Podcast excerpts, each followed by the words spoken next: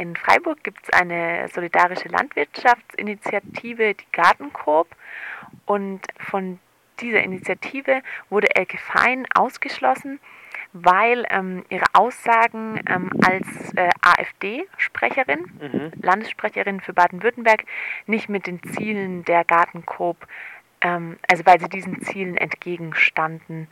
Mhm. Sind dir ähnliche Fälle bekannt? Ja, es gibt halt immer wieder Versuche, jetzt weniger aus, aus von der AfD, dazu ist die noch wahrscheinlich zu neu, aber es gibt halt in den letzten Jahren ähm, vermehrt Versuche von ähm, Nazis bei, sage jetzt mal, Umweltthemen, Umweltaktionen ähm, äh, aufzulaufen und sich dazu präsentieren und äh, ihre Positionen zu verbreiten. Das eine ist die, die Versuche 2011 und 2012 bei diesen Demonstrationen von Umweltverbänden und Kleinbauern in Berlin gegen die Grüne Woche aufzutreten.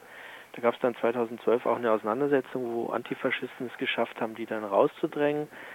Was sehr bekannt ist, sind diese Fälle in Mecklenburg-Vorpommern, wo ähm, Nazis aus dem NPD-Umfeld in Antigentechnik-Initiativen aufgetaucht sind, beziehungsweise dann auch als, aus, äh, als Ökobauern in ähm, einschlägigen ähm, ja, Verbänden, die sowas vertreiben. Also insofern ähm, gibt es immer wieder mal. Der Verband Bioland hat inzwischen auch seine Satzung dahingehend geändert, dass also ähm, Ökobauern oder auch Verarbeiter, Händler mit einem einschlägigen Hintergrund auch wieder ausgeschlossen werden können.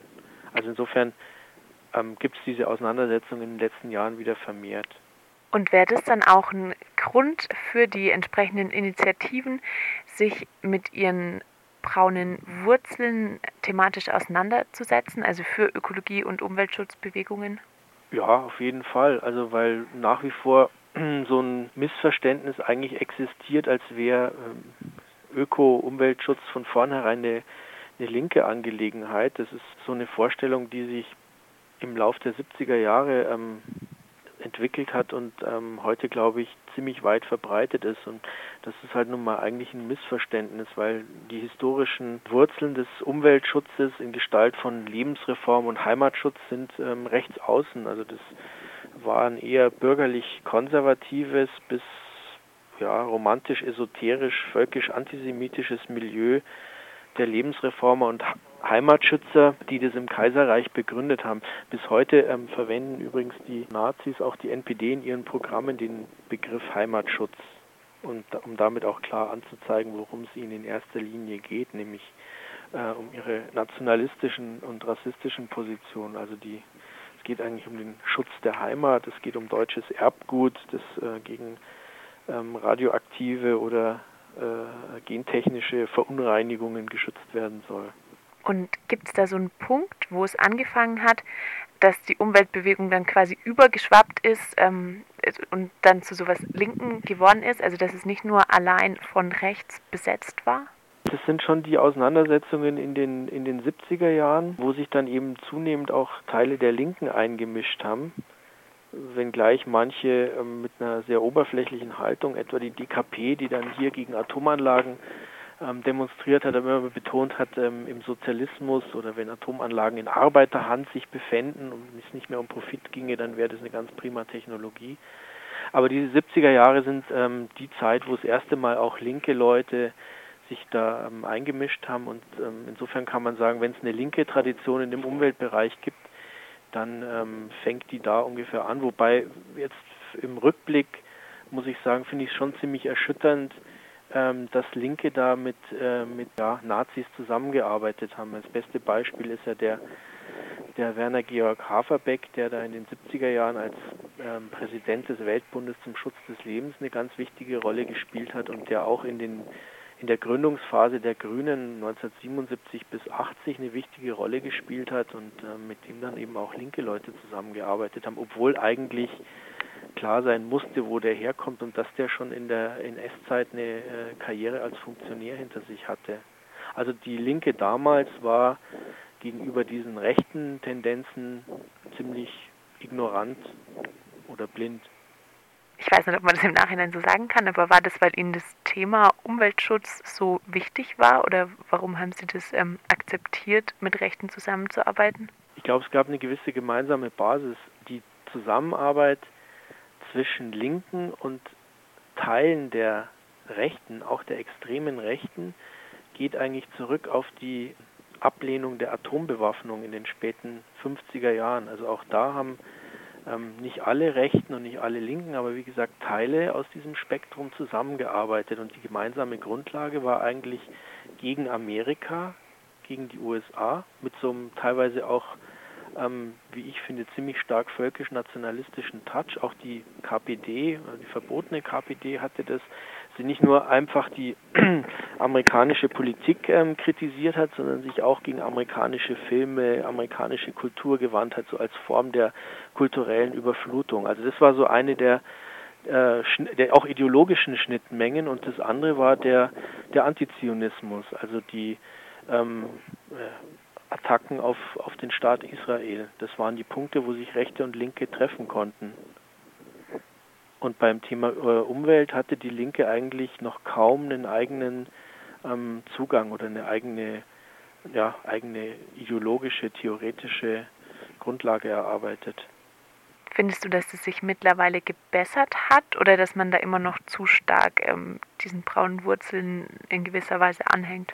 Also ich denke, dass, dass es inzwischen gibt es eine lange Auseinandersetzung dazu. Es gibt eine gewisse Sensibilität. Ich denke jetzt an die Berichterstattung, die es vor einigen Jahren gab über ähm, rechte Biobauern, wo man dann gesehen hat, wie Verbände ganz schnell irgendwelche Links von Homepages löschen oder schauen, ob sie Mitglieder ausschließen können, dass es da schon eine gewisse Sensibilität inzwischen dafür gibt. Wobei für mich das Hauptproblem das ist, das trifft aber jetzt nicht nur diesen Bereich Ökologie, dass in Deutschland ähm, grundsätzlich eigentlich sowohl in den Medien als auch von manchen Linken und manchen Antifaschisten ähm, das Thema immer nur dann ernst genommen wird, wenn die entsprechenden Protagonisten bei der NPD oder in den Kameradschaften sind, wenn ganz offensichtlich der Holocaust geleugnet wird und solche Dinge. Und alles, was so sozusagen niedrigschwelliger ist, da ist dann äh, wenig Aufmerksamkeit und wenig Bewusstsein auch dafür da.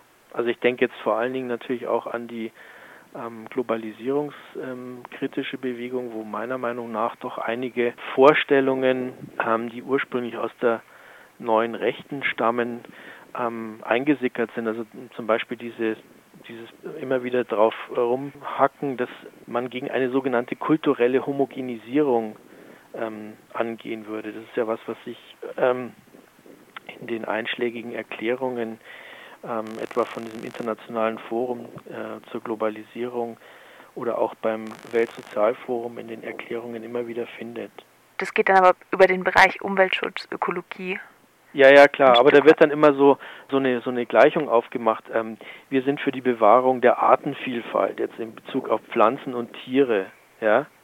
Also da hast du sozusagen das ökologische Element und dann wird immer geschlossen und wir sind auch für die Artenvielfalt der Kulturen. Also das ist das sozusagen das Positive, was äh, der sogenannten kulturellen Homogenisierung entgegengesetzt wird, so als wären, wär, wären Kulturen immer so voneinander abgegrenzte, unveränderliche ähm, Einheiten, die nicht in irgendwelchen Kontakten, irgendwelchen wechselseitigen Verbindungen bestehen. Also insofern sehe ich da schon so eine gewisse Überschneidung auch. Ja, das ähm, ist sicherlich auch ein spannender Punkt. Ich komme nochmal auf das zurück, was du am Anfang schon gesagt hast. Und zwar, dass die NPD das Thema ähm, Ökologie unter dem Stichwort Heimatschutz besetzt. Mhm. Kannst du da ein paar Beispiele nennen, wie sie das macht? Die NPD hat sich zunächst mal überhaupt nicht für das Thema ähm, Umweltschutz interessiert und hat dann erst 1973, als die Umweltbewegung schon, also diese neue Umweltbewegung schon in Fahrt kam, angefangen, sich mit dem Thema zu beschäftigen, hat dann 1973 das erstmals in ihr Programm auch aufgenommen, immer unter diesem Gesichtspunkt dann gesundes Erbgut des deutschen Volkes, Volksgesundheit, das war so die Leitlinie. Und ähm, hat dann in den neueren Programmen die man jetzt so in den letzten 10, 15 Jahren ähm, findet, geht es dann immer, dass sie ähm, Gentechnik zum Beispiel kritisieren und ablehnen, dass sie gegen Atomanlagen sind, wobei es dann ähm, in Mecklenburg-Vorpommern beispielsweise ähm, so einen Antrag gab äh, vor kurzem, sich vor allen Dingen gegen Atomanlagen in Polen zu richten. Also da hat es immer dann so, ein, so eine nationalistische ähm, Schlagseite auch. Ähm, Atomtod aus Polen ist dann die Parole, so ähnlich wie die FPÖ in Österreich, die ja vor einigen Jahren dieses Volksbegehren gegen das Atomkraftwerk Temelin ähm, gestartet hat, was dann verbunden wurde mit, mit der Forderung, wenn die die Atomanlagen weiter betreiben, dann dürften sie nicht in die EU aufgenommen werden. Also wo immer versucht wird, so eine Verbindung hinzukriegen zwischen Ablehnung der Atomenergie und einer nationalistischen ähm, Position. Und ein ganz wichtiger äh, ganz wichtige Parole für sowohl für die NPD, aber auch für die Kameradschaften oder für diese neue Kleinpartei Dritter Weg ist Umweltschutz als Heimatschutz.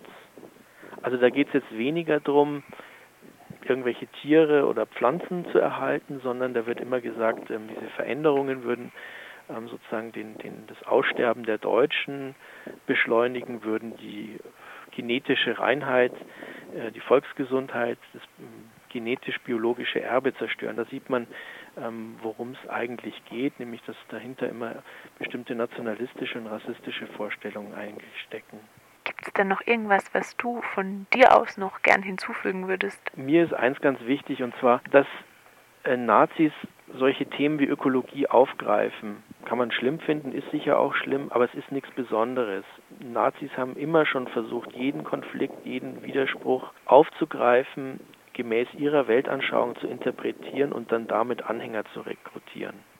Die sind dabei extrem flexibel, widersprüchlich, untereinander nicht immer einig, aber auch gefährlich. Das andere ist, was ich fast für gefährlicher halte, weil es so ein bisschen unter der öffentlichen Aufmerksamkeit ähm, eben läuft, sind bestimmte Strömungen und Trends, die ähm, gesellschaftlich akzeptiert und anerkannt sind, zum Beispiel die Anthroposophie, obwohl sie auf einer okkult-esoterischen Weltanschauung aufbaut und auch auf einer bestimmten ähm, Rassenlehre aufbaut und ist dann trotzdem mit ihren Demeter-Produkten, mit Veleda ähm, vertreten.